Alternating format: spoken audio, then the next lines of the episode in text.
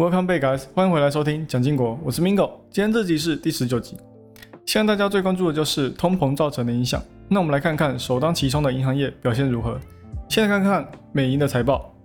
营收 EPS 同比增加十三趴。美银也有稍微提到，现在的坏账率有小幅提升，但是整体来说还是很低。在存款流出这部分，相信在前段时间是没有任何一家银行可以跑得掉的。第一季总共交出了两百亿给了市场，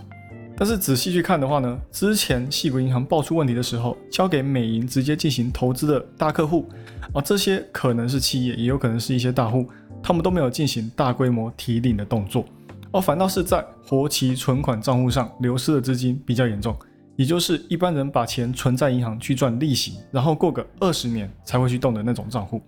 在一夕之间，银行业爆出问题，大家就开始找更高回报哦，又更加安全的地方去。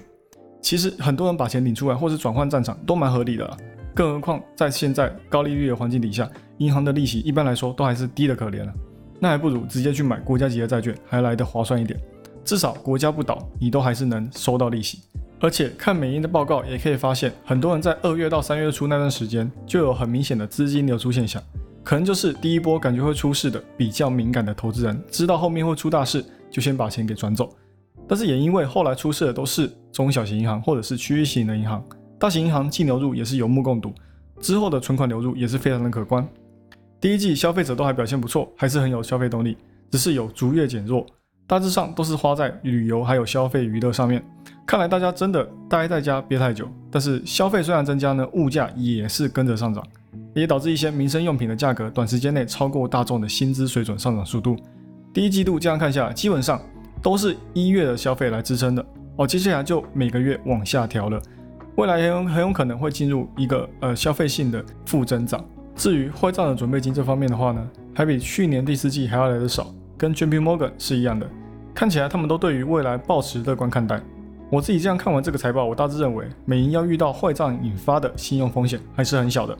而接下来摩根斯丹利哦一样，这季度的营收跟 EPS 都是超越市场预期的，但是跟上季同期相比的话呢，还是有落差，净利润相差了百分之负十九，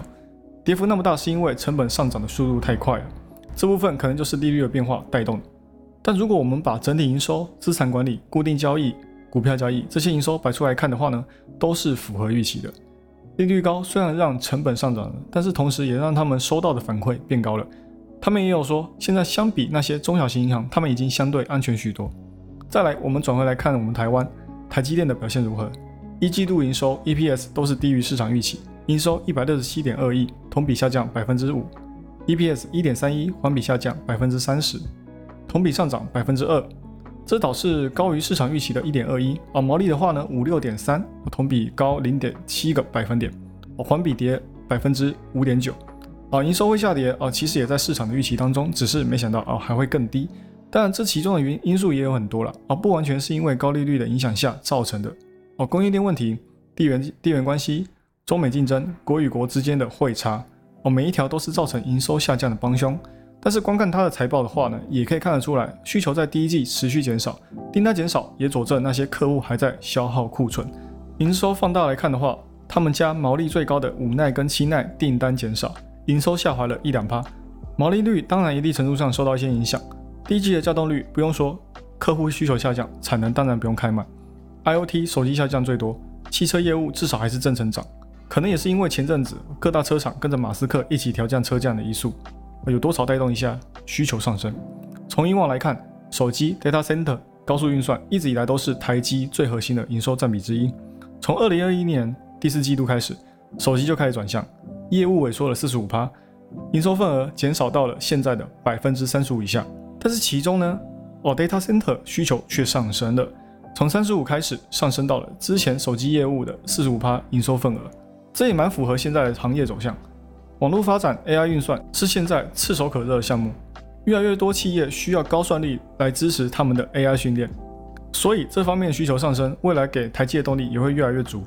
而反观手机这一端呢，去年换机潮衰减，民众对于换新手机已经没有以前那么热，市场呢也是相对的成熟，这方面的增长速度当然比不上数据中心这一块。未来的 guidance 的话呢，台积是给一百五十二到一百六十亿，低于预期的一百六十一亿。毛利率五十二到五十四之间，符合市场预期。看来对于未来增长哦，并不需要太过于担心。至于什么时候见到底部，魏哲家也有说，公司预计现在第二季就可以看到底部出现。手机市场也在逐步回温哦，估计下半年可以看到增长的迹象。今年的资本支出也会持续的扩张，大约花上三百六十亿美元来升级扩大产能。目前来看，NVIDIA 认为晶片周期触底，现在台积也出来这样说，看起来接下来的上行周期一到，晶片股突破新高的可能性也非常的高。但是现在去看的话呢，多半都已经被市场 price in 或是已经偷跑了。那现在顶多也只能找落后补涨的个股，或是在衰退来的时候等回调反弹再进场。在上一集有去听的各位都知道，巴菲特说过，他卖掉台积的原因就是地缘政治因素嘛。那我现在我来补充一下哦，基本面没有达到巴菲特预期哦，这方面导致他出脱持股的可能性反而比较高。那为什么这样说呢？是因为台积电有地缘政治的风险，这已经不是一天两天的事情哦。台积最大的风险也就是它哦，应该这样讲，只要开打，没有一间公司是逃得掉的，更何况他是巴菲特诶。投资一间公司，就等于他已经把这间公司给摸透了，他才会去加码买进。所以止损的出现呢，也是他判断失误的时候。长期投资当然也要看长期看好哦，或许他未来会加码回来，但是去年第四季他也是看到了一个低迷的情况，所以才会减持哦，这也算是过去的信号了。现在呢，我们已经也不适用了，所以我们也不用太过于关注这点。接下来，艾斯摩的财报营收六十七亿欧，同比上涨百分之九十一趴，净利润也有十九亿欧元，比市场预期的六十三亿跟十六亿还要来得高，双 beats，比去年同期还要多三倍。就算订单减少，但是需求还是不减，整体需求还是超过产能。艾斯摩尔也有晒出他们的库存订单，订单量来到了三百八十九亿欧，就算未来不接单呢，也是有足够可以支撑他们接下来六个季度的营收的。他们的自信也是非常的足够，但是如果我们从财报上面来看的话呢，今年第一季的订单量三十七亿，上一季六十三亿，而订单环比下跌了近百分之四十哦，这可是没办法忽视的。但是也好加在哦，他们家的库存订单很多，对于业绩影响其实不大。退一步来看的话呢，如果连艾斯摩的订单都要砍的话，也进一步证明生产商对于未来的需求不是非常的乐观。但是也可以看成是整体周期的转换。换句话来说，现在最差的就在这里了。特斯拉在公布财报之后跌了六趴，我们一起来看看到底发生了什么，让整个市场偏向悲观哦。一样，我们先来讲一下营收跟 EPS 的表现。营收两百三十三亿美，同比上涨百分之二十四趴，EPS 符合预期，但是同期相比跌掉了百分之二十一。汽车业务营收同比上涨百分之十八，但是他家的毛利呢却同比下跌了百分之十，环比下跌了四点五，这可能就是这次下跌的原因。降价求需求，打击利润，影响颇大。哦，成本方面呢，下滑了百分之一，没有拉低利润，这是好事。再来，以特斯拉营收占比第二高的能源和储能业务，而这方面同比上涨百分之一百四十八趴。哦，看来能源业务在汽车卖不动的时候，也会是特斯拉小金鸡啊。而在产能随着价格下降而 ramp up 的情况底下呢，Model Y 变成了特斯拉的产能重心。柏林、德州的产能都是全开，而还超过预期啊。而德州也是为了接下来的 Cybertruck 开始制造设备。上海的话呢，在开放之后呢，就一直保持满负荷的状态，要再增加产能哦是不太可能的哦。公司的 guidance 年增长目标不变，依旧是百分之五十，估计今年底 Cybertruck 量产会带来更高的增长。那在这次财报出来之前呢，大家都认为现在对特斯拉来说最大武器就是降价，它也一共降价了六次，最后一次是在前两天连续降价。虽然对现在降价之前买车的人很不好啊，但是的确呢，也可以提升大家对于特斯拉的兴趣跟购买力。这一拜，美国政府的电动车补贴又下来了，但是只有十款车才有资格拿到减免，里面呢就刚好有 Model 3跟 Model Y，啊，里面有资格的清一色都是美国本土的车商，也让美国自己的电动车市场竞争越来越激烈了。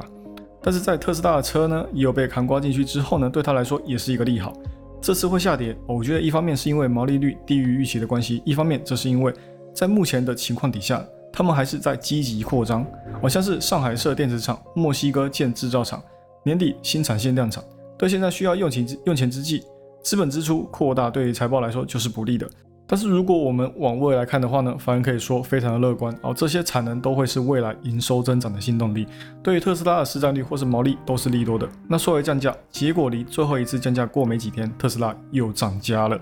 但是至少这次不是三根 Y，而是高阶的 S 跟叉。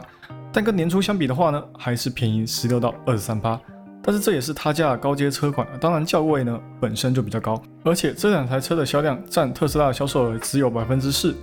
这次的涨价呢，完全无法填平之前 Model 3跟 Model Y 降价了。啊，三跟 Y 的降价呢，估计会损失十亿美元的利润。那 S 跟 X 顶多只能年化多一亿至两亿的利润回补。但是让我最激动的，还不是因为特斯拉一下降价一下涨价哦，而是大家对又爱又恨的干妈哦，ARK Invest 又对特斯拉重新估值了。而这次更是直接估值最新目标价直接飙到了两千美元，两千美元啊，各位。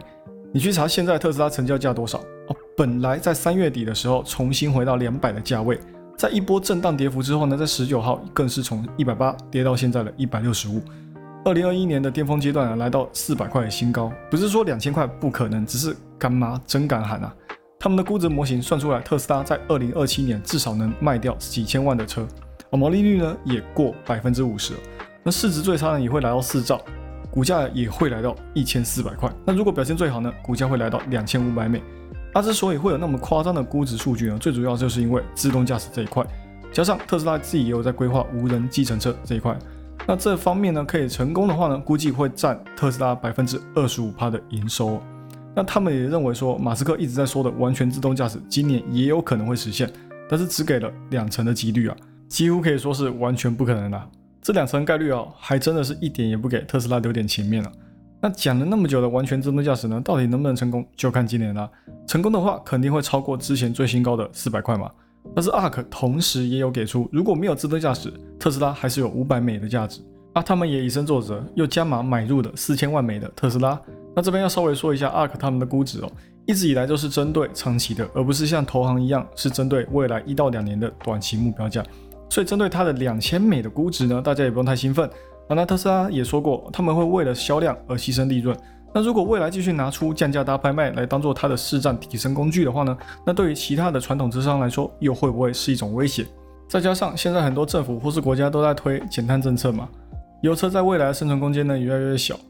那现在传统车企转电车在成本跟利润上面完全没有办法跟特斯拉打长期的价格战。更何况特斯拉最新的车款还要比之前的车款的价格还要来得更低，那其他传统车企能跟得上吗？恐怕他们这些车商呢，真的必须考虑一下未来电车的价值哦，不然有些大到不能倒的，可能最后真的会消失在我们眼前。网飞在这次财报一出，先跌后补涨，到底是什么原因大跌？又是什么原因在当天又补涨回来？我们一起来看一下，这次财报营收低于预期，EPS 比预期相比稍微高了一点，而用户同比增加，利润当然也跟着增加。但是当然，大家最关注的除了用户增长之外呢，就是新推出的广告版本到底能不能在这个市场站稳脚跟，还有就是怎么去解决那些好几个人同时使用同一个账号问题哦。啊，结果这次财报一出，就说要延期处理共享账户的问题，那市场就不乐意了啊，马上先送网飞加速坠落啊，因为在财报之前呢，网飞就有承诺过会针对这个问题在第一季实施一些手段，但是结果现在却说哦，我们还没有想到方法，先让子弹飞一会哦，第二季再给大家答案。那延迟归延迟，方法是什么？还是要说一下。网飞管理层就有说，每次要砍掉那些免费仔，就会有更多的用户跟着一起流失。但是只要过段时间呢，那些忍不住的也会冒出来哦当会员。那他们也有想到一些方法，就是在原本已有的付费账户底下，可以新增其他用户。那用户越多，要付的钱就越多。同个账户也不能在不同的装置底下重复使用。那这个方案呢，就让那些付一个人钱却要让好几个人同时使用一个账号的人，变成要看就要给我付钱哦，只是会给你一些优惠。每个人都有自己的账户，那广告套餐呢，付的钱就比较少，也只要你偶尔看一下广告，啊，果然还是比较吸引人的，直接超过公司的预期。那用户数量呢，也超过标准版的订阅数量。至于 Guidance 的话呢，那不用说，肯定是越来越好。不管是市场还是他们自己，都对未来的估值非常看好。蹭饭的免费仔呢，如果能全部都转去付费，就算是便宜版的广告版，也是可以为他们带来不错的利润。而且看到广告版推出之后呢，那些买标准版的也没有突然变得客家人。哦，省钱降版本哦，这也是一个不错的迹象。网飞呢，真的可以算是串流媒体业的霸主啊！哦，不断推出新作品的同时呢，也可以保住他们的品质。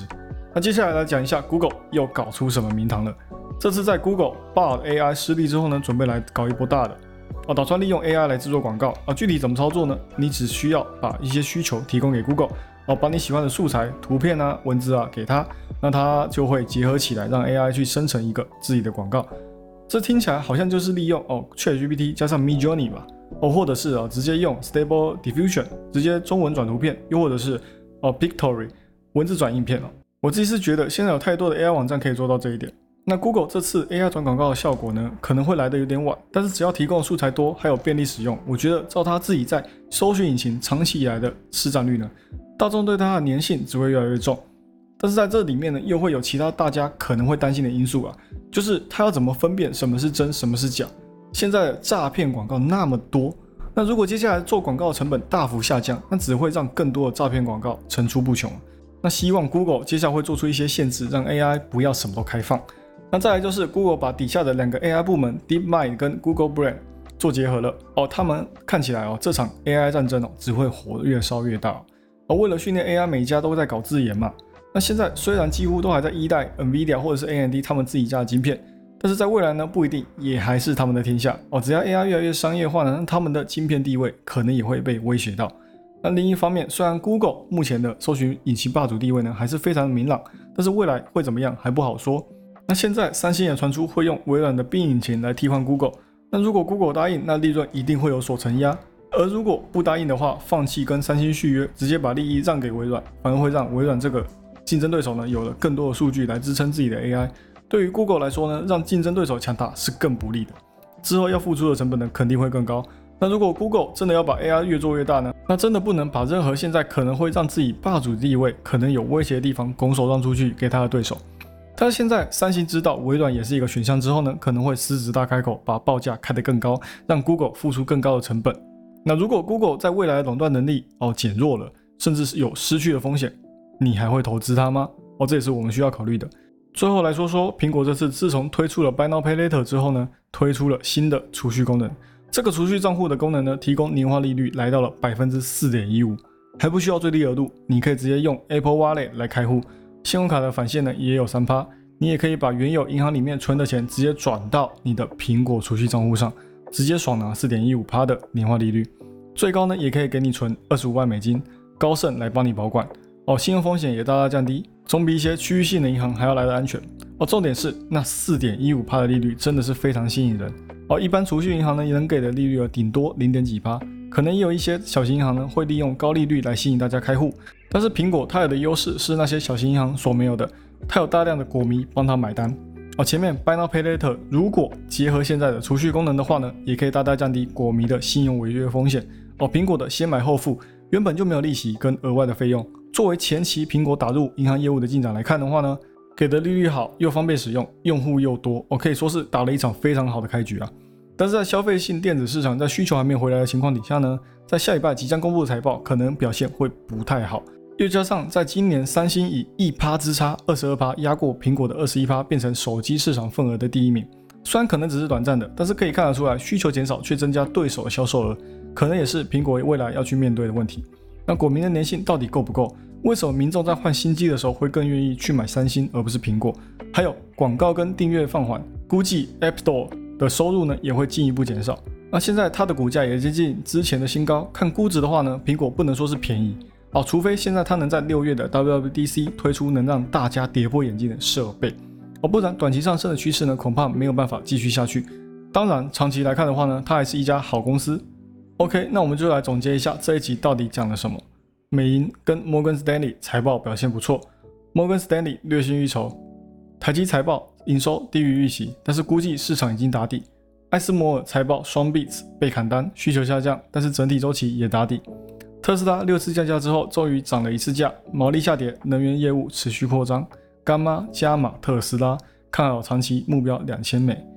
网飞延迟处理共享账户问题，广告版第二用户增加，付费人数变多，新用户也增加，看好未来。Google 扩大 AI 使用需求，推 AI 广告功能，AI 搜索引擎。三星可能会取消 Google 的搜索引擎，Google 被威胁，看接下来如何跟三星谈判。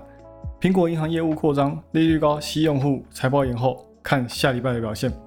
OK，那这一集就讲到这里啦。喜欢我节目的朋友们，帮我多多推荐给你的亲朋好友，记得 Follow and Share，一定要给它按下去。那就这样喽，我们下期再见，拜拜。